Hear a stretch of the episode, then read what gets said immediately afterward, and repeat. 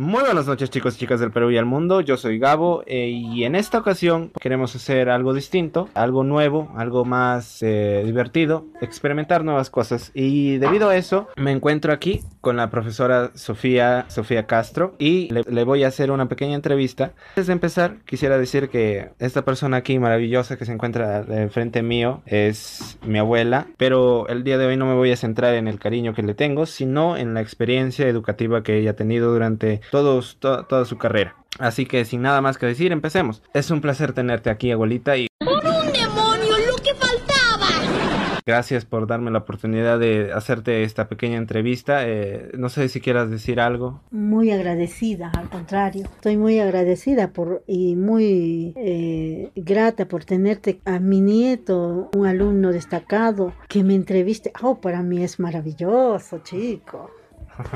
Ya, entonces vamos a empezar con la entrevista, ¿ok?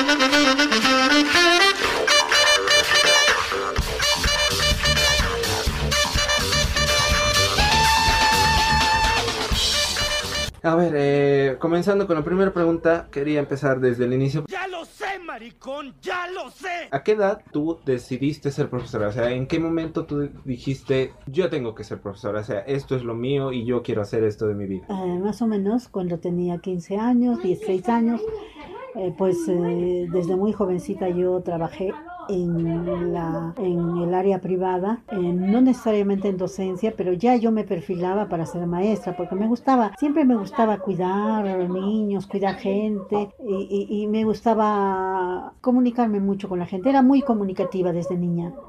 Entonces, podríamos decir que desde pequeña ya tú te perfilabas para ser profesora. Era como un sueño. Diríamos para que sí, me gustaba, me gustaba estar con la gente, a pesar de que había momentos en que yo buscaba la soledad para eh, meditar, pero sí, sí, me gustaba estar con gente. Toda mi vida he estado con gente, incluso ahora también a mi edad eh, que tengo, sigo cuidando gente, desde muy, muy tierna edad he cuidado gente. ¿Y en algún momento quisiste ser otra cosa? Sí, ¿Qué- Quise ser, eh, eh, quise seguir la carrera de derecho, pero conociéndome como me conozco, yo decía, a veces hay a veces soy muy radical, pero quiero experimentar primero la carrera de ser maestra. Y en mis eh, TEDs, en ese entonces en el colegio me salía todo para derecho y para educación. Y como me gustaba a mí estar cerca de la gente, pues elegí educación. Eh, ok, la segunda pregunta es, eh, tu primer año, la primera vez que entraste a un colegio, este, ¿cómo fue? ¿Cómo fue la experiencia? ¿Qué clase te tocó? ¿Qué fue lo primero que les dijiste a los chicos? Ya, yo, em, yo era muy joven en ese entonces y mis alumnos eran cuarto y quinto. No sé por qué, toda mi vida he enseñado cuarto y quinto, cuarto y quinto y me he jubilado con cuarto y quinto. Entonces esa, esa fecha también era quinto. Eh, en ese entonces eh, eran épocas de 68, 67, 68. Los alumnos se terminaban a los 21 años ahí, ¡Qué miedo! no como ahora que terminan jovencitos, ahí se terminaba hasta con libreta electoral. Sin miedo. Pero yo sentía, e- era otro tiempo donde también eran un poco más tranquilos los muchachos. Entonces como que podías manejar la situación, ¿no? Claro que por ahí ah, no falta que algunos que se quieren pasar, eh, como que, ¿no? Pero en líneas generales fue bonito, eran asequibles, tratables y requería mucho carácter, mucha decisión, muy, mucha personalidad, diríamos, para manejar eh, eh, alumnos de cuarto y quinto, porque generalmente terminaban de 18 hasta los 21 años, 22 años terminaban esas promociones.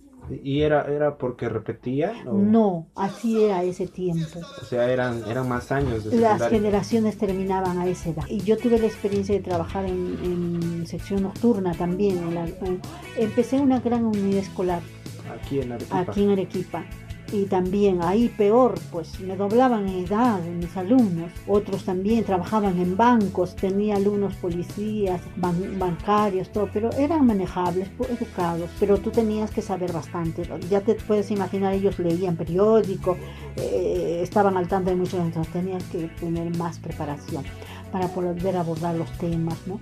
Generalmente yo enseñaba en cuarto y quinto economía política, literatura, enseñaba filosofía. Entonces eran cursos que eh, requerían mucha preparación de parte mía. Entonces ellos también ah, asimilaban, eran asequibles en líneas generales. Eh, ¿Y alguna vez has sacado promociones? O sea, has sido tutora de promociones. Eh, mm, he enseñado hasta quinto, pero no he sacado, por decir, no he sido tutora de un quinto donde la tutora generalmente Claro. viaja. así. No, Ah, No. ¿Pero te hubiera gustado? Eh, me hubiera gustado, sí, porque en ese entonces eh, tenía mis, mis niños muy pequeños, entonces como que eso me limitaba un poco para, porque antes se viajaba con los alumnos, ¿eh? Igual que ahora, igual que Sí, ahora los viajes sí. de promoción. Y se viajaba fuera del país, Así. Ecuador, Bolivia. Entonces todo eso como que yo los guiaba, por decir, hasta el mes de julio. Y siempre había colegas que les gustaba viajar, entonces decía, a jul- de julio a diciembre ahora se cargo tú. Y ellos viajaban. Generalmente los, como eran hombres, viajaban los hombres. Porque eran mis alumnos, eran varones, ¿eh? Ahora ya no se va a poder viajar. Con No todo se va a poder viajar. pandemia. Ya lo sé, maricón, ya lo sé. Entonces eso, mi- mis niños pequeños y mis alumnos tú sabes, cuidar cuidar a adolescentes de 20 años no es fácil, entonces como que yo decía, no, un varón lo va a hacer mejor, entonces, y tanto así que te digo que la última promoción que yo tuve, y, y mira que no acepté, trágicamente terminé muriendo, tres alumnos mu- murieron ahogados, y imagínate que yo hubiera, y me hubiera tocado ser la tutora, y sea trágica, y hubiera sido ¿no? mi salida también del colegio Y porque al profesor lo enjuiciaron, al tutor. Hasta- no sé cómo habrá terminado, imagínate, tremenda responsabilidad. Tremenda responsabilidad el, el tutor venir con tres cadáveres, no, no, eso es una tragedia completa, no, no, no. no. Y de todas esas promociones que no, no, no las llevaste de viaje, de baile, pero ¿cuál de todas esas promociones te gustó más en- enseñarles en toda tu carrera? Ah, me enseñaba, a partir de tercero me gustaba enseñar porque dialogaba más con los alumnos, los alumnos seguíamos en el patio conversando, a la salida del colegio seguíamos conversando, les encantaban los temas eh, eh, de filosofía, de literatura, eran otros tiempos, el curso era eh, vivencial, lo tenías que vivir para que les guste, Entiendo. ¿no? Entonces te gustaba más estar con terceros. Cuarto, quinto. Al menos cuando enseñaba filosofía me gustaba estar con quintos. Ah, ya, Sí. Eh, eh, ahora ya hemos visto que es la mejor experiencia que has tenido, ¿no? Ahora al contrario, ¿cuál ha sido tu peor experiencia como maestra en todo, en toda tu carrera? O si has tenido varias, dímelas. No importa. Peor experiencia. Porque no todo, no todo ha podido ser color de rosas. En algún momento Con alumnos, gracias a Dios. no han Creo- sido malcriados contigo. Sí, pero- Bueno, yo siempre le pedía la ayuda a Dios que me guíe. Trataba de ser muy respetuosa con mis alumnos. Es que yo pensaba, los miraba como hijos, pero a la vez les daba su, eh, los trataba con mucha dignidad, con mucho respeto a mis alumnos. Entonces yo los miraba como si fueran mis, mis hijos también, porque también ya pasado el tiempo ya mis hijos llegaron a ser jóvenes. Entonces yo decía, lo que hagan con mis hijos yo hago con otros hijos. Entonces para mí eran mis hijos, mis alumnos. Yo los quería mucho a mis alumnos. Hasta ahora los encuentro y, sus triunfos, sus derrotas de ellos me lastimaban, sus, sus triunfos, uh, yo, yo era feliz. O sea, para mí lograr que un alumno se derrumbe, yo me derrumbaba también. Claro que, que tenía que tener más fortaleza. Entonces podríamos decir que no la peor experiencia, sino tu, tu No. mayor miedo sería que defraudarle a un alumno, defraudarle, Sí. saber que no, no llegaste a Sí, cumplirle. sí, sí, sí, sí. Vale. Y, y, y no, no dudo en pedirle perdón, disculpas, porque, porque el alumno es, es el resultado de un proceso donde uno lo va guiando y el, y el alumno, si tú triunfas, él triunfa. Entiendo. Es un indicador que si el alumno no está bien formado es porque tú tampoco no hiciste mucho por él. En, en cierta manera llegas a ser padre de ellos. Y, y tú, tú, tú sí has pasado la época del terrorismo Sí, siendo sí, profesora. sí, sí. Pero ¿cómo eran en, en, en ese tiempo? Como ¿Cómo te digo, ya clases? eran, eran grandecitos. Eh, bueno, esa experiencia del terrorismo yo la viví en Puno. En- eh, entonces eran épocas difíciles. Fue terrible. ¿Hubo Muchos, muertos? demasiado. Yo tuve la, la, ¿qué diré? Pude ver compañeros míos desaparecidos. En ese entonces eh, había mucha represión de parte del gobierno, había mu- mucha, mucha, mucho descontento popular, ah, tanto así que los maestros no podíamos estar al margen, entendíamos, sabíamos a lo que nos enfrentábamos, sabíamos que podíamos perder hasta la vida en ese entonces. Viajar era un reto para nosotros, porque podíamos desaparecer también, podía, es más, he tenido compañeros que han muerto han desaparecido y hasta hoy día nunca más se supo de ellos. Alumnos míos fueron acribillados, fueron ganados al terrorismo, quizá de una manera equivocada. No juzgo sus razones de ellos, pero cómo no recordar a muchos alumnos de quinto, de secundaria, y, y que diariamente nos veíamos, eran alumnos correctísimos, pero ellos habían sido ganados en el terrorismo y, y- y no sabíamos nosotros y solo llegamos a ver sus cadáveres. Eh, fue terrible, Gabrielito, fue terrible. Eh, y eh, algunos de ellos, o sea, aparte, muchos Claro, han muerto, obviamente, sí, y qué pena, colegas. pero algunos, o sea, se, por decirlo así, se pasaron a ese bando, se dejaron Parece que fueron captados la mayoría. Porque el terrorismo, más allá de, de ser una especie de guerra civil aquí en Perú, fue una ideología que tomó demasiada fuerza y un rumbo Sí, demas- este, sí. Ma- mal, ¿no? Ujú. No fue el camino correcto. Sí, Y esa idea contagió a muchos. Sí, Yo en historia sí. lo he tocado, lo he estudiado y algunas ideas, tengo que aceptarlo, o sea, parecían correctas. En ese tiempo el Perú Sí, pasaba por un sí. momento muy, muy difícil económicamente, Sí. políticamente, pero no fue el camino. no fue el camino.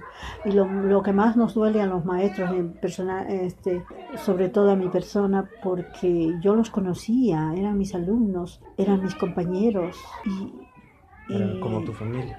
como tu familia, hoy los ves y mañana ya no. Yo- el abuelo, el abuelo Toto, Ujú. es policía, ¿verdad? Es policía, Y justamente él- participó en, Claro, en- allá en Puno. Sí, sí. ¿Y él alguna vez te contó de alguna situación con el terrorismo que lo haya vivido así Sí, sí. algún colega Sí. haya muerto, ¿te Sí, contó? sí, muchos compañeros de él, muchos compañeros que salían y ya no regresaban. Y, y- y él incluso, pasados los años, porque eh, el personal militar, el personal policial sometido a demasiado estrés, demasiada presión durante años, al final terminas con enfermedades terribles. Prueba de ello que eh, tu abuelo termina eh, en Lima con eh, un, un cáncer y muere a los años después, porque esos años es, eh, depresión, de demasiado estrés, tenía ¿Tú- que... ¿Tú crees que el abuelo haya quedado, así por no decirlo, haya quedado traumado? O sea, Yo creo que sí, yo creo que sí, porque ellos, ellos eran los que eran daban... soldados en Sí, sí. ¿Cuántas veces yo he visto a tu abuelo regresar? Tú, tú quizás has visto las películas de Rambo. Yo he visto a tu abuelo regresar como un Rambo. Ay, no. Eso no se nos ocurrió jamás, señor. ¡Qué miedo! Sin miedo. De, de lo- de los de las eh, cacerías, de las correrías que ellos decían, porque en ese entonces existían tres grupos policiales, ¿eh? existía la, la policía de investigaciones, existía la, la Guardia Republicana y la Guardia Civil, en ese entonces, te estoy hablando no de la policía de ahora, estoy hablando de la Guardia Civil de, desde ese entonces. En ese tiempo se le decía Policía Nacional Perú. No. Solo policía. No, en ese entonces, en tiempo de terrorismo, existían tres cuerpos. La, la Guardia Civil del Perú, a la que pertenecía tu abuelo. La Policía de Investigaciones, que le decían la PIP. Y la, la Guardia Republicana, que era el tercer cuerpo. Esos tres cuerpos se juntaban y Ah, hicieron lo que ahora se les llama Sí. Policía Nacional. Vale. pasa los años y cambia ese, no, esa denominación.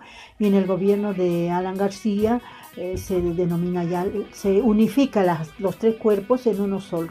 Muy bien, continuando con la... Ya, vamos, ya estamos por la mitad, más de la mitad. Eh, ahora volvemos al tema de la educación, la educación en sí. Eh, Muy bien. Es, es muy trillado saber de que ahora muchos de la- los padres de familia, yo he escuchado, los mismos profesores dicen que la educación de ahora no es igual que la de antes, ¿no? Por, por- y dicen antes refiriéndose de los 2000 para atrás, ¿no? Mm. ¿Y tú consideras que sea así, que la educación no es como antes? eh, se han reducido cursos, cursos muy importantes, muy interesantes, muy importantes para la formación del, del alumno, de la persona. Como filosofía. Filosofía, por ejemplo. Eh, historias, eh, realidad nacional. Eh, se ha suprimido, por ejemplo, el curso de economía política en quinto. Sí, ahora lo han juntado, Ya. creo, historia, geografía y economía. Y, y- y hay cursos tan... El curso de anatomía, por ejemplo, que se daba de, el curso de zoología, anatomía, cursos que te forman de manera integral, te forman el espíritu crítico, ¿no? Te hacen una persona, por ejemplo, más, eh, más íntegra, más, más lograda, más humana. O sea, el área de humanidades se ha reducido totalmente. Sí. Entonces, por esos cursos que se han reducido y en algunos casos se han eliminado. se han eliminado, casi, diría yo, la mitad, o se han, se han cambiado, se les ha dado otro nombre a los cursos, pero me parece, en mí, a título personal, pienso que se ha reducido los conocimientos, o sea, como que no se les da, no se les hace pensar, mm, no se les abre mucho los ojos al- a los alumnos, sino como que el alumno ahora todo es rápido, todo express, todo, mientras menos me complique yo la vida mejor, o sea, el alumno no se cuestiona, no, no se confronta, no investiga, no busca el porqué de las cosas. Entonces, quizá eso, eso es lo que falta. Y sobre todo también se ha cortado, por ejemplo, en los cursos de cívica, educación cívica. muy ¿No? sobrevalorado. Demasiado, son cursos valiosísimos. Si no miremos eh, las generaciones del 90 para atrás, generaciones no violentas, constructivas, ¿no? Y, y ahora pienso que se puede engarzar esos cursos sin quitarle el adelanto científico, porque tampoco estoy en contra del, del- del- del Desarrollo. avance. No, no, que va, no, no, sino que hay que saber engarzarlo, ¿no? y crear y despertar en el alumno ese interés, pero para eso necesitamos profesores comprometidos, profesores capacitados, profesores que vivan, que convivan, que quieran, que amen educar, que amen a tus alumnos, que quieran enseñar. Y en el tema de los correctivos, o sea, hoy en día si tú tocas a un alumno es más que seguro que te van a denunciar o vas a tener Sí, problemas con el sí. director, la UGEL, el Ujú, magisterio. Y los padres mismos no están de acuerdo con No que a los hijos se les, se les corrija, por decir así, este, utilizando agresión física, ¿no? Eh, ¿tú, ¿Tú crees que sea correcto eso? O sea, que... Yo no estoy, no me gusta la agresión física. Yo pienso que el alumno, mira, antes ha habido siempre alumnos, como se dice, bien sabios, bien eh, a- agresivos, como se dice. eh, Hasta hoy en día Sí, sí, ha habido, pero hay que saber tener muñeca, lo que, lo que se dice, hay que saber llegar a ellos mediante la palabra. mediante la palabra. Y sobre todo tienes que empezar a respetarlo al alumno, amarlo al alumno, hacer que ese alumno descubra que él es importante, que, él- que- que él se ame primero, descubrir que él es valiosísimo para la nación. Entonces tú lo haces sentir así y el alumno cobra esa valía. Y, y- y como tú lo respetas tanto, lo tratas con tanta dignidad, con tanto señorío, él, él se alinea. Sí, pues, pero a veces, a veces los profesores realmente son, son una maravilla de personas, Ah, al- algunos, porque algunos lamentablemente ya, ya, no, ya no lo hacen con la misma dedicación como, como lo hacían antes. Mm. Pero yo creo que el problema viene más desde la casa. Los Mm. padres no, no ponen los valores. Sí, eso, sobre todo eso, ¿no? Es que, como te digo, Gabriel, todo es ahora rápido. No Todo. tenemos tiempo ni siquiera para mirarlo a los ojos a nuestro hijo, a, a nuestro joven alumno, a, a dedicarle un tiempo. Todo es rápido, todo es que el, y, y el celular que quita mucho tiempo, ¿ah? Antes no, nosotros no, te- no, nosotros teníamos oídos para el alumno, le mirábamos a la cara al alumno.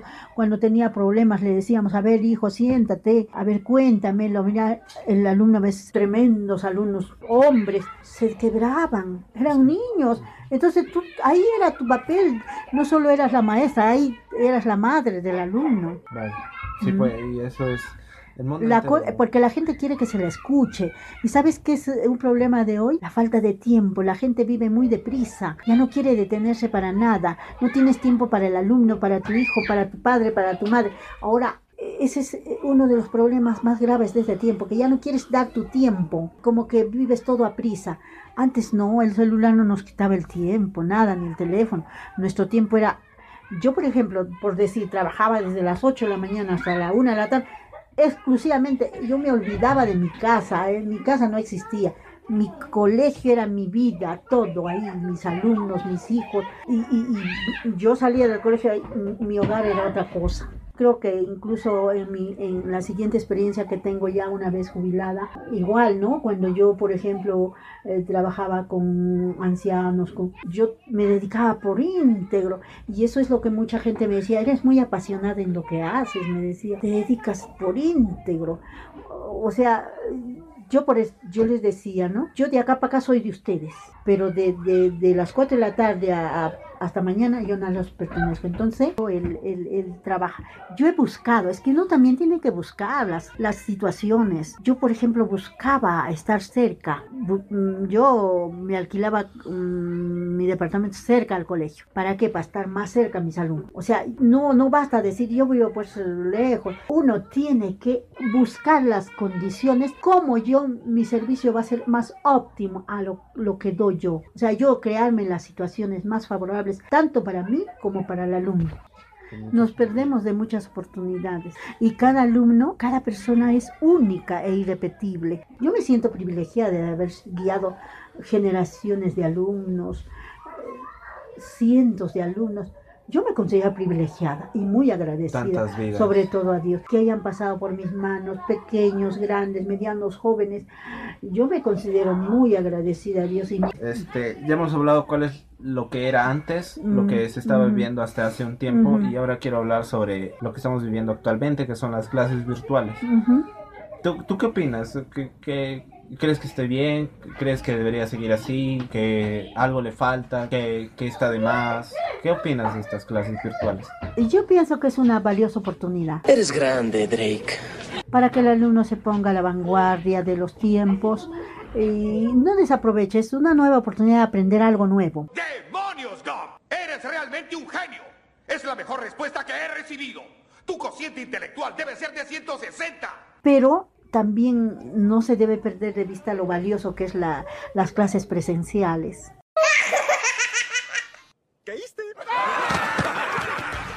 Las clases presenciales son las que más enriquecen. Esta es valiosa, una valiosa oportunidad para aprender nuevas formas, nuevas cosas. Pero la anterior es más, me, me parece más cálida, más humana, más, más, más cercanía, en ese calor de, de, de- de alumno, esa, esa interacción entre alumno y profesor, entre compañero y compañera. No, no, no. No es igual. No, no es igual. Yo elegi- elegiría la vivencial, sin descartar de que tengo que Y en la educación de antes, ¿qué, qué falencias tú dirías que había? Eh, la mayor parte era memorística.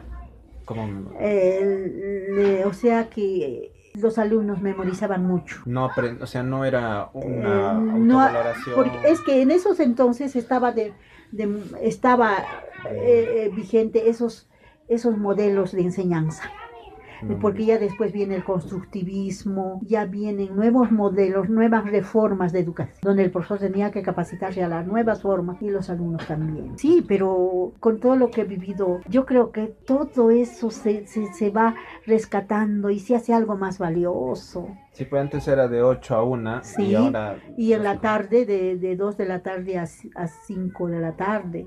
Y la nocturna funcionaba de 6 de la tarde a 9 de la noche. Eran tres turnos. era- Tres turnos. Generalmente los profesores que trabajamos en las grandes unidades escolares eh, hemos tenido esa experiencia. Porque es, es raro, ¿no? Este, ahora estamos desde las 8 de la mañana hasta las 4 de la tarde. Son sí. como 9 horas, 9, 10 Sí. horas en los Es colegios. que eh, antes había eh, menos colegios, menos alumnado. eh, es que ahora lo que se quiere es que los profesores nos seamos más comprometidos. Más comprometidos con la educación, o sea, y a mí me da mucha pena que el profesor, por ejemplo, diga, para lo que me pagan, no, no sé, tú el dinero lo haces. Por ejemplo, si yo soy eficiente, no solo puedo dar clases en, en- un colegio, puedo dar consultoría en mi casa, puedo dar clases privadas en mi casa, eh, puedo dar en un colegio y, y ahí me hago el dinero. O sea, para mí nunca ha sido el, el dinero como decir, no, no, no, no. No, el dinero no es No, no, no es lo más. Es importante, pero no es lo.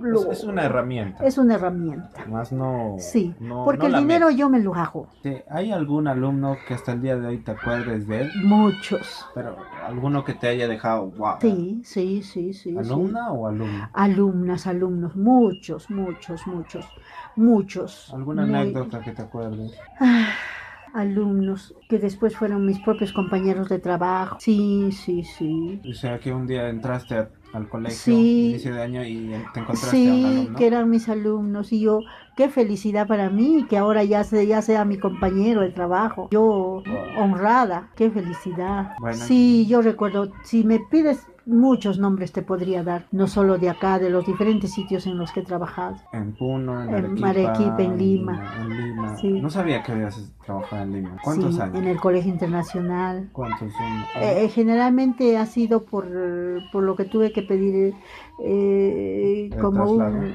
un- por, por la salud de tu abuelo. ¿Y cuán- cuán- cuánto tiempo estuviste? Eh, Tuve que pedir como un destaque de dos años.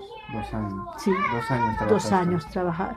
¿Por qué? Porque tenía que estar más cerca por la enfermedad de tu abuelo. Porque es lo que un hombre hace. Eh, ya, ya nos estamos acercando al final de la entrevista. Mm. Eh, la penúltima pregunta es este si hubiera una posibilidad de que vuelvas a enseñar, si, si un día estás, estás en tu casa leyendo un libro Mm, y te el, el teléfono suena. ujú. Ok, y es un director de algún colegio y te dice, este, Sofía, necesitamos, no hay, no hay, no hay profesores y necesitamos que vengas a dar una clase.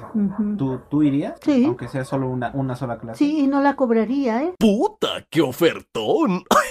No, no, no, no, para mí el dinero no es... eh, Y te dicen, este, mm, em, puedes dictar la clase que tú quieras, no, no- no importa, o sea, ¿qué, qué tema dictaría? eh, ¿En qué área? Ajá, ¿en qué área y qué tema? Eh, por decir, eh, me gustaría dictar filosofía. Me gustaría esta- dictar el curso de comunicación también. Pero, ¿qué tema? ¿Qué tema? En filosofía me gustaría lo que es la actitud, La actitud. la actitud del hombre. Vaya. Y en, y en comunicación son tan temas tan diversos. Por ejemplo, me gustaría eh, las, las especies literarias, donde, se, eh, donde tocamos los temas de la lírica, la, la dramática. Uy, tú lo, eh, Entonces, ¿sí darías esa última clase? Sí, sí, sí. Me gustaría dictar, ¿No por ejemplo, miedo literatura. No, para nada. Como si fuera Eh, la primera vez entre Es más, me prepararía y yo sería feliz porque eh, para mí dictar clases es como que me mandan al, a- al pez al agua. Yo soy feliz dictando. Ojalá algún día se presente esa oportunidad. Sí, sí, y, y- y es más, eh, me he querido preparar incluso para aprender otros idiomas, para mm, trabajar en otros países con esto del, vol- del voluntariado internacional. Me gustaría, por ejemplo, tener experiencias con alumnos de, otros, de otras lenguas. Sí. Me gustaría, por ejemplo, uno de mis sueños es eh, irme a trabajar en, en, en los campos de refugiados, en el ACNUR, Ah, en, en países donde... es, en Asia, ¿no? El- Sí, en Asia, ¿no? en, en Medio Oriente, Medio donde Oriente. los donde faltan maestros. Porque es lo que un hombre hace. Sí, me gusta. ahí se vive Sí, una realidad sí. distinta que aquí. Sí. Yo me iría, me iría, no cobraría, porque ya tengo yo mi, mi, mi dinero, que gracias al Señor lo he conseguido, ya tengo mis recursos. No, no, no. Lo haría con mucho gusto un voluntariado Mm. internacional, sí, sí, no. Ok, ya llegamos al final y esta va a ser la última pregunta. Lo- los jóvenes de ahora, am, por decir así, la generación de los, dos- del 2000 para arriba, van a ser las personas que van a cambiar al mundo. El mundo hoy en día se encuentra en su última jugada, quiero decirlo así, porque el cambio climático es el mayor reto que el ser humano se está enfrentando. Y muchos, muchas organizaciones están planteando qué hacer para contrarrestar todos los efectos que está habiendo, desde sequías en, este, en África, inundaciones en, en Estados Unidos, eh, incendios forestales en Australia y un montón de otros casos. Incluso aquí el, el fenómeno del niño mm, es muy diverso y es muy distinto de lo que era antes debido al cambio climático. Y los jóvenes de ahora repito, van a ser ese motor de cambio. Lo que va, ellos van a decidir qué va a ser de nosotros de aquí 50 años, de aquí 30 años y de aquí mañana. Mañana un joven puede pararse y decir, y puede cambiar al mundo, pero necesita voluntad, pasión, eh, eh, educación y todo lo que has mencionado. Preparación. Exacto. Tú siendo profesora, ¿qué mensaje, o sea, si fuera, no quiero decirlo, si fuera tu último día de vida y Mm. tienes que dar este mensaje a, est- a- a Mm. estos jóvenes, a Mm. mí y a, a los que vendrán. ¿qué mensaje les daría? Ah, que se preparen, que participen, que, sean actores de- de- del, del cambio, que lean mucho, que se humanicen, que amen mucho lo que hacen.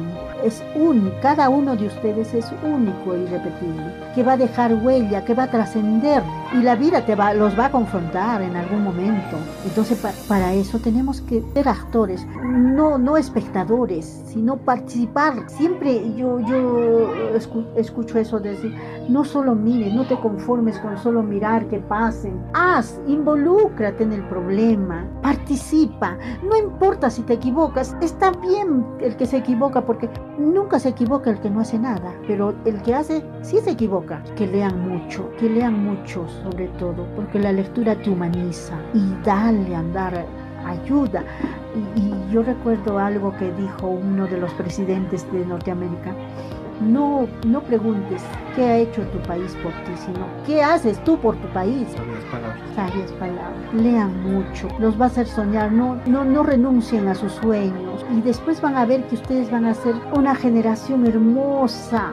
Ustedes mismos van a ver que su misión está cumplida y van a trascender, que, que su paso por esta vida valió la pena, que se cayeron muchas veces, pero se levantaron también. Todos los días estamos autoaprendiendo estamos, nos caemos, nos levantamos, pero eso nos hace más. Nunca tengan vergüenza que si se equivocan o se caen o, se- o si fallan, vuelvan a intentarlo mil veces, vuelvan a intentarlo. Al contrario, eso los va a hacer, pero yo les, les invoco, ¿no? A los maestros, a mis compañeros jóvenes, que hagan un alto, un poquito de tiempo y les miren a los ojos a sus alumnos y miren que en ellos hay tanta belleza, tanta pureza, tanta riqueza, tanto potencial. Hay en ellos que, caramba, con, con ellos vamos a dejar un mundo mejor. Bueno chicos, esta, esto ha sido todo en nuestra primera entrevista aquí en el canal de Chivolos al Mando. Espero que les haya gustado eh, irnos con este mensaje, ¿no? No te preguntes qué puede hacer tu nación por ti, sino pregúntate qué puedes hacer tú por tu nación. Hasta la próxima.